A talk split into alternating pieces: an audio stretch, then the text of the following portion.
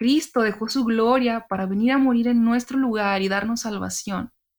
Y realmente esto que hizo Cristo no se trata de un sentimiento o una emoción pasajera que podemos experimentar como lo podemos hacer con una relación romántica. Esto tuvo que ver con una acción en la que hubo un sacrificio de muerte de por medio. qué más grande muestra de amor podemos nosotros encontrar que en Cristo mismo? Este es el podcast de Joven Verdadera.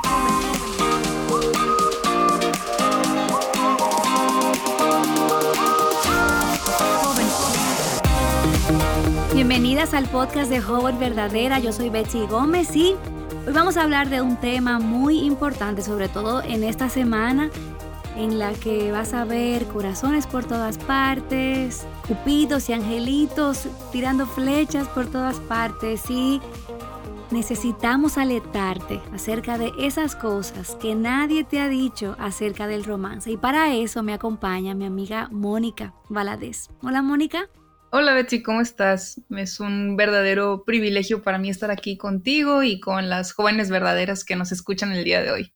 El privilegio es nuestro. Chicas, les cuento que todo ese eh, trabajo detrás de bambalinas de Joven Verdadera durante este año está siendo realizado por Mónica. Mónica es una de nuestras colaboradoras más recientes y estamos tan agradecidas, Mónica, por tu ayuda, que no solamente es en Joven Verdadera, se extiende en diferentes áreas del ministerio. Cuéntame, Mónica, ¿cómo conociste el Ministerio de Aviva Nuestros Corazones? Sí, gracias a Dios, Betsy. Mira, eh, el ministerio lo conocí a través de una amiga muy querida mía en el 2017.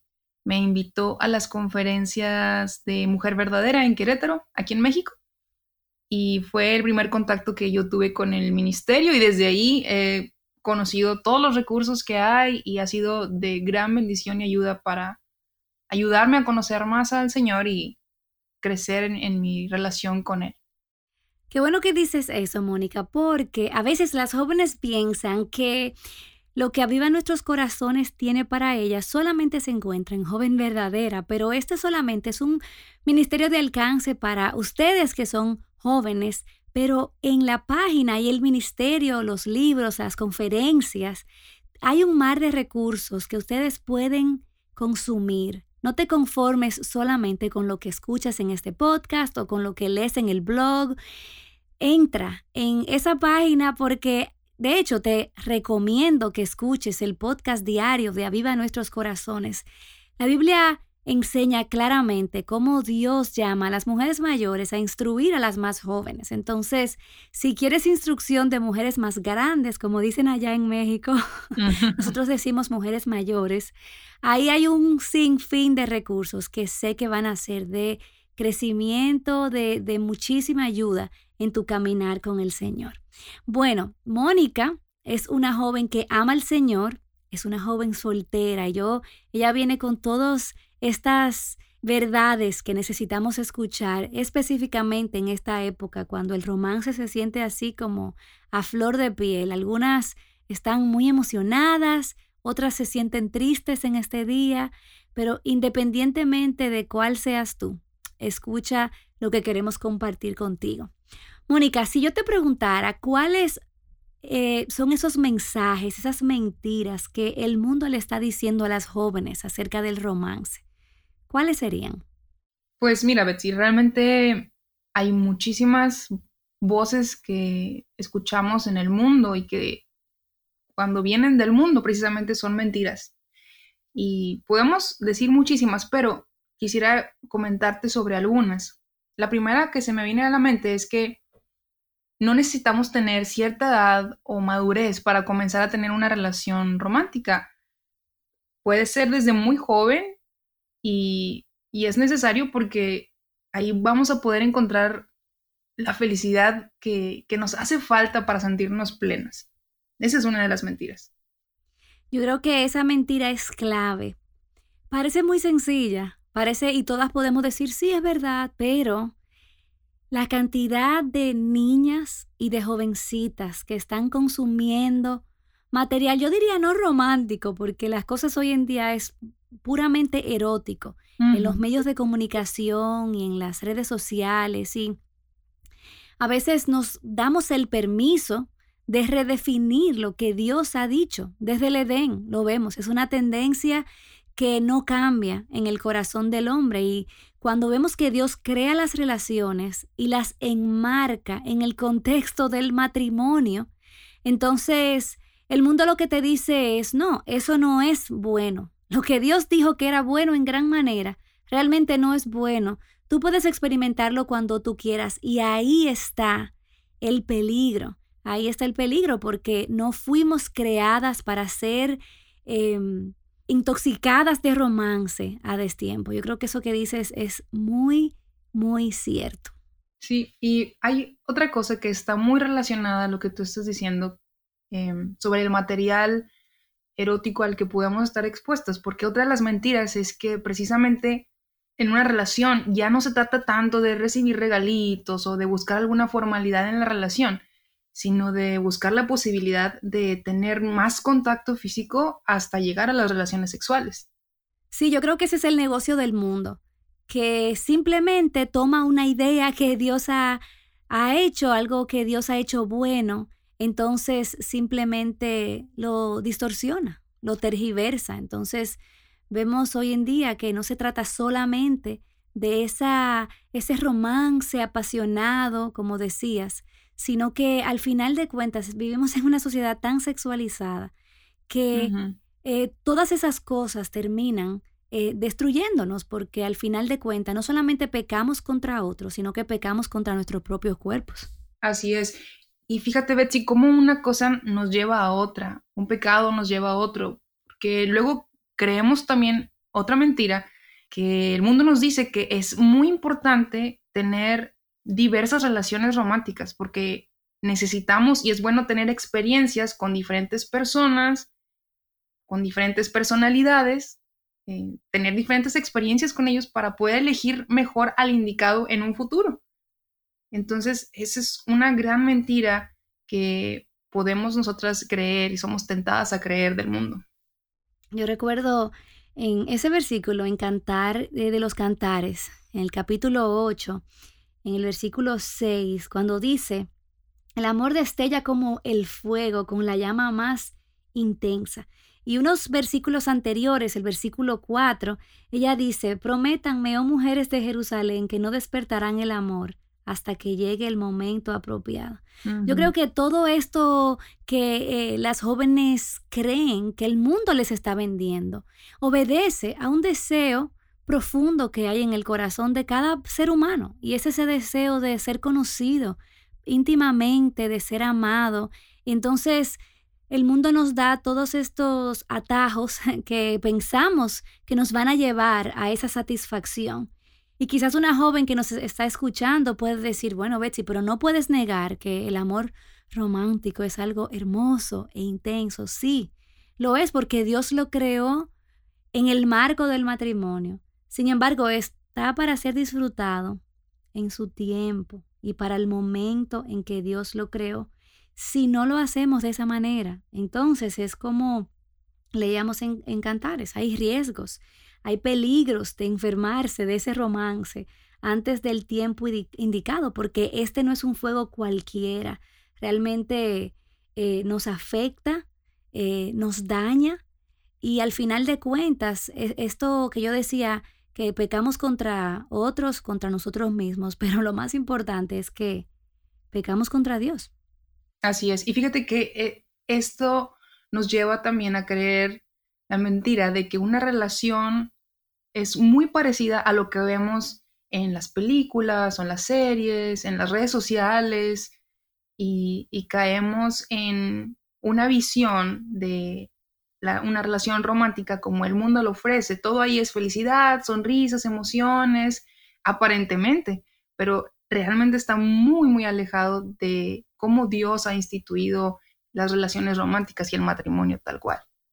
Mm, yo creo que las redes sociales, el cine, la televisión han estado, yo diría que, dándonos una doctrina incorrecta de cómo debe lucir el amor y cómo debe lucir el romance, una idea completamente opuesta a lo que nos dice la Biblia. Y eso hace que entonces idealicemos ese, ese chico, ese príncipe azul que solamente existe en los cuentos de Disney. Así es. O quizás me recuerdo en mi época que era muy famoso. O que mi, mi novio es así, tan extraño como un vampiro que es violento y amoroso, mm. pero eso nos hace pensar que él es sexy, y atractivo, o sea, nos hace pensar cosas tan distorsionadas de la verdad que son horribles. Y cuando nos exponemos a esas cosas, pensamos que no nos van a afectar, pero... Así es, no vemos hasta dónde va a divagar nuestra mente. Exactamente. El otro día veíamos una película y yo solamente pensaba, yo no puedo creer que ahora todos los que estamos viendo esta película estamos felices porque este hombre se va a divorciar y se va a casar por fin con aquella mujer que realmente ama. ¿Hasta qué punto nos envuelven estas historias y nos hacen pensar que el romance es una carta eh, que me permite a mí hacer lo que quiera y esta es una carta de aprobación que me permite Em, hacer con mis decisiones lo que quiera, aún estas decisiones vayan completamente contrarias a la voluntad de Dios. Entonces, yo creo que eso es lo que vemos. El mundo ha redefinido el amor romántico. El mundo creo que hasta cierto punto ha secuestrado la idea original de Dios para el romance.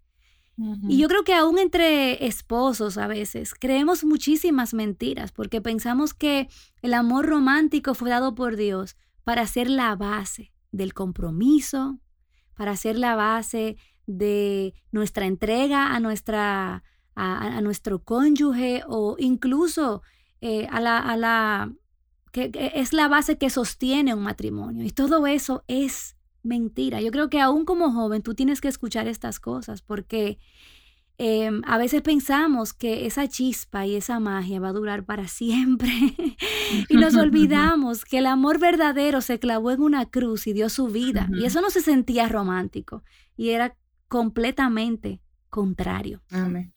Así es. Y dime de ti, Mónica, ¿cuáles han sido esas mentiras que te has sentido tentada a creer en cuanto a las relaciones románticas o el noviazgo? Bueno, Betsy, tengo que ser bien honesta contigo. No solamente he sido tentada, sino que he caído en, el pecado de creer esas mentiras y, estar ahí, en, digamos que hasta en un, en bache por cierto tiempo, porque he creído las mentiras que, el mundo ofrece. Y bueno, una de las que te puedo compartir es que mm, si no tengo una relación o, no me ha permitido Dios tener una relación en mi tiempo de juventud, tal vez es porque no tengo las características de una chica ideal. Y, normalmente la chica ideal, pues para nosotros nos podemos confundir y la buscamos en las redes sociales. Pensamos que lo que las redes nos muestran es lo que, así como, así es como debemos de ser, ¿no? Pero esa es una, esa es una mentira. Otra de las mentiras que, podemos creer es que si no tengo una relación es porque Dios está disgustado conmigo por algo y no me la está concediendo. Aunque yo creo que me he portado bien o inclusive podemos pensar que me, he portado mejor que la mayoría de las chicas de mi, de mi grupo en la iglesia. Podemos también pensar que y sentirnos, de hecho, como muy espirituales y decir, lo que pasa es que los chicos ahorita tienen deseos muy superficiales porque solo voltean a ver a las chicas populares y a, las que son aparentemente más bonitas, cuando deberían ver a las que realmente amamos al Señor y, somos más espirituales y, les y le queremos servir. Y, y otra de las mentiras que también quiero compartirles es que podemos llegar a pensar que ya no hay chicos que se interesen en comprometerse para tener una relación formal con miras al matrimonio. Y podemos mencionar muchas más, pero estas son las, las más comunes, las mentiras más comunes que podemos eh, creer y que pasaron por mi mente y han pasado por mi mente en, mis años de juventud. gracias por tu honestidad, porque la realidad es que a veces no todas tenemos la valentía de abrir nuestros corazones para compartir esas luchas y esas mentiras que hemos creído. Yo creo que todas las que mencionaste tienen una base y un origen. Es que el mundo nos está vendiendo la idea de que si estamos solas, estamos incompletas. Vemos el matrimonio como, dice Jackie Hill Perry, como el cielo y vemos la soltería como una maldición. y, yo creo que es muy importante que como jóvenes eh, ustedes entiendan que el matrimonio como la soltería son llamados de Dios, llamados buenos de Dios, porque al final de cuentas no es un hombre lo que te va a dar tu satisfacción plena. Esa satisfacción plena solamente se encuentra en Dios. Y por eso es que tenemos que recordarnos el Evangelio una y otra vez, porque solamente el Evangelio puede redimir, puede restaurar la idea que nosotras tenemos acerca de las relaciones, acerca del romance. Entonces, si yo te preguntara, Mónica, ¿cómo el Evangelio, o sea, cómo esa joven que nos está escuchando puede creer que el Evangelio realmente es la provisión de Dios para ese anhelo que ella tiene de ser amada? Bueno, Betty, tenemos que recordar que el Evangelio es Cristo.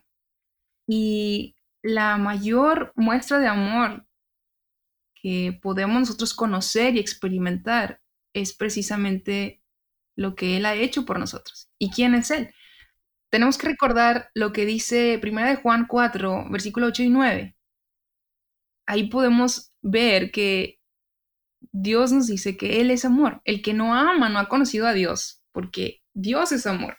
Y luego dice, la gran verdad, en esto se mostró el amor de Dios para con nosotros, en que Dios envió a su Hijo unigénito al mundo para que vivamos por Él.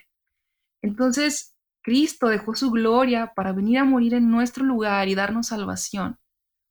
Y, realmente, recordando lo que comentaste casi al principio, esto que hizo Cristo no se trata de un sentimiento o una emoción pasajera que podemos experimentar como lo podemos hacer con una relación romántica.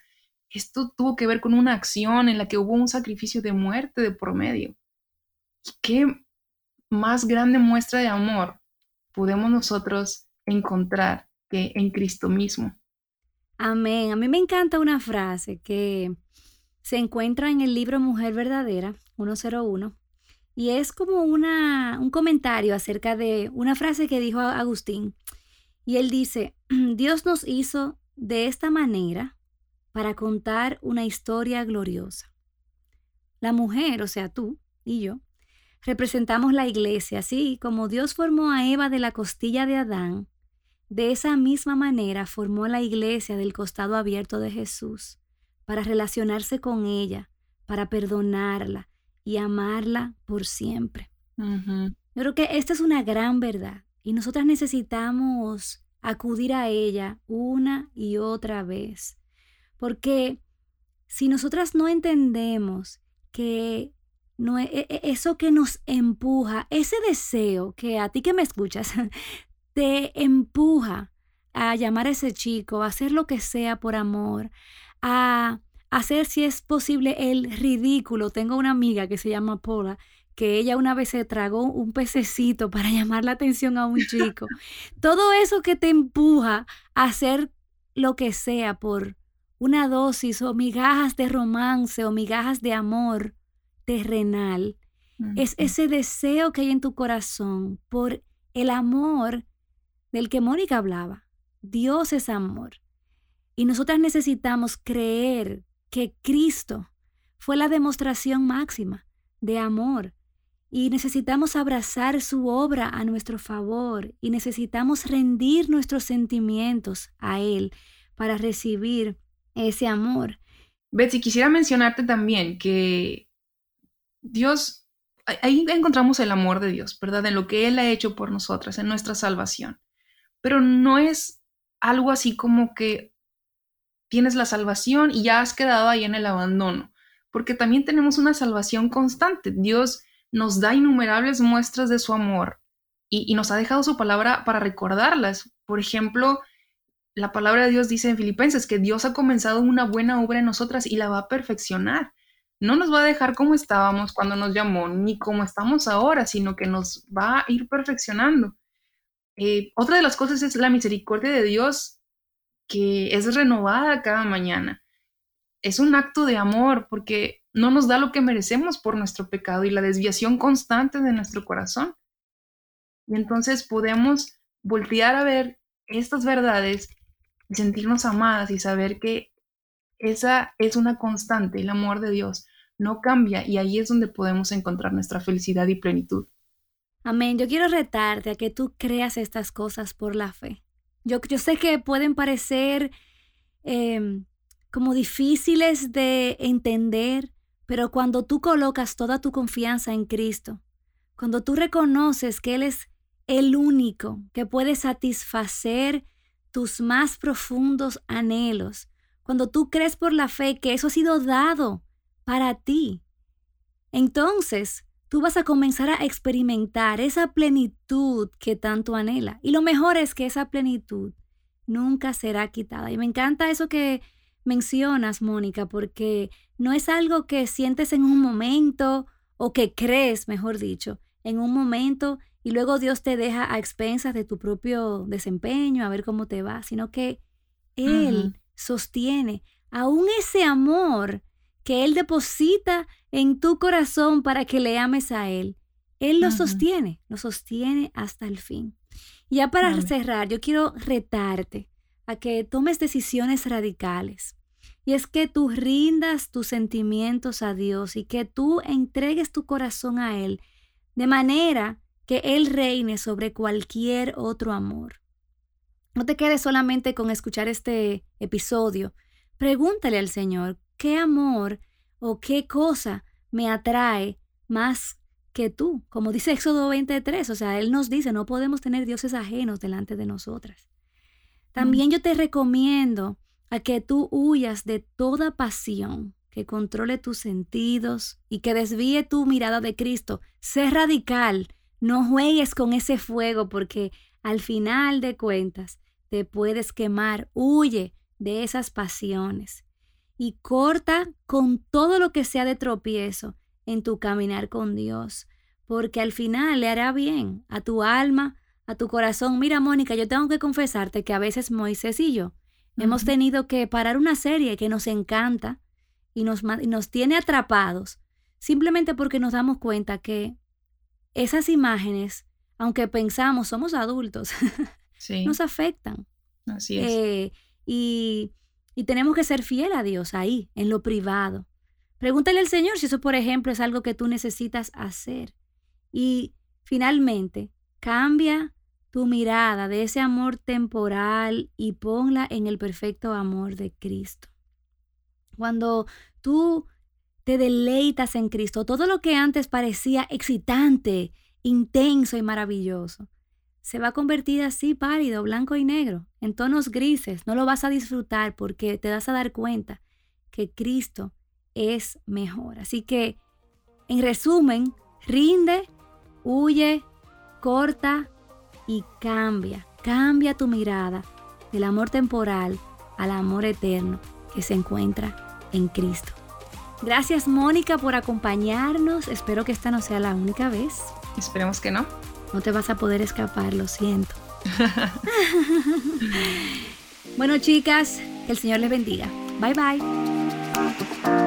Joven Verdadera es un ministerio de alcance de Aviva Nuestros Corazones. Para más recursos como este, visítanos en avivanuestroscorazones.com.